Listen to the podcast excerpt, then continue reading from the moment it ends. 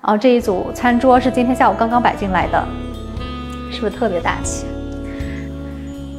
进来以后呢，这是一组敞开式的餐厨空间。这个橱柜的设计，我们把操作台还是正常的八百高，八百高度。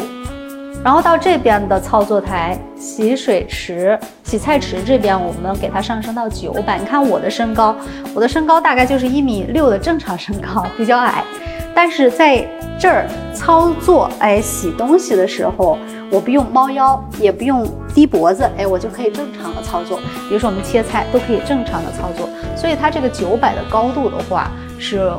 还是很合理的。如果你家还是八百的话，操作台，你看在这边要操作的话，我们低头猫腰，就像我这个小身板的哈，它也是很不舒服。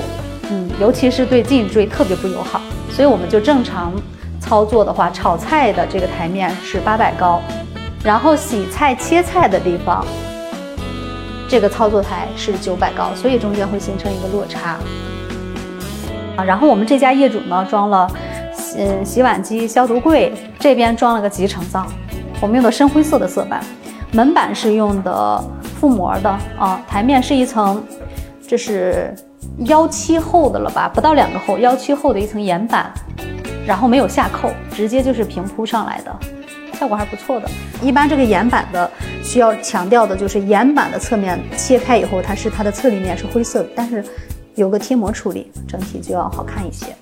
我们这一组柜子的功能是非常的强大。这组柜体是一个呃功能的展示柜，就是里面可以放艺术品摆件的啊。后面做了一层这样的偏光，它的这样的得到一种重视感啊，因为它正斜对着进户门，所以这个呃进来首先看到一组这样的一个艺术品摆放的区域的话。是给人感觉特别好的艺术氛围比较浓厚，然后再往过走，这就是加石门的，就随便放什么啊，储藏柜乱七八糟它都看不见。然后这边就是放酒的酒柜，里面会打个灯带，它的玻璃就是半透明的，黑色的框，光源的这开关就在这个地方，哎，这样碰一下它就灭了，再碰一下它就着了，啊，有一定的缓冲的这样的效果。然后再往里走啊，这是这是牙口，这是夹板。这边是一个一组储物柜，然后再往里走的话，这就到阳台上了。我们把这阳台上的牙口用柜体给它包了。你看这一侧我们是拿墙砖包的，所以就弱化了它这个牙口的那种给人那种不适的感觉。然后再往里走，这同样还是储物这一组柜子啊，这组柜体的话是完全的这种家政柜，就里面可以放一些抹布呀、刷子呀，完全都可以挂在上面。嗯，然后下面的话是设备柜。下面我放的有软水机、中央软水处理器的这样的机子，这个地方很重要，正好我们利用它这个深陷的这样一个区域，嵌就直接放置一个冰箱，而且这个冰箱的话，白色跟深色的墙砖还是看上去非常干净的。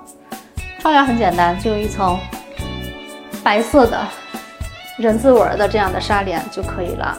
客厅的话，完全不需要再加布帘了，因为这层纱的话，完全可以做到透光不透人的效果。啊，这一组餐桌是今天下午刚刚摆进来的，是不是特别大气？这是一张，嗯，墨绿色的这样的是天然石材，包括它的桌腿也是不规则型的，用的是实木烤漆的这种胡桃木的一个样子。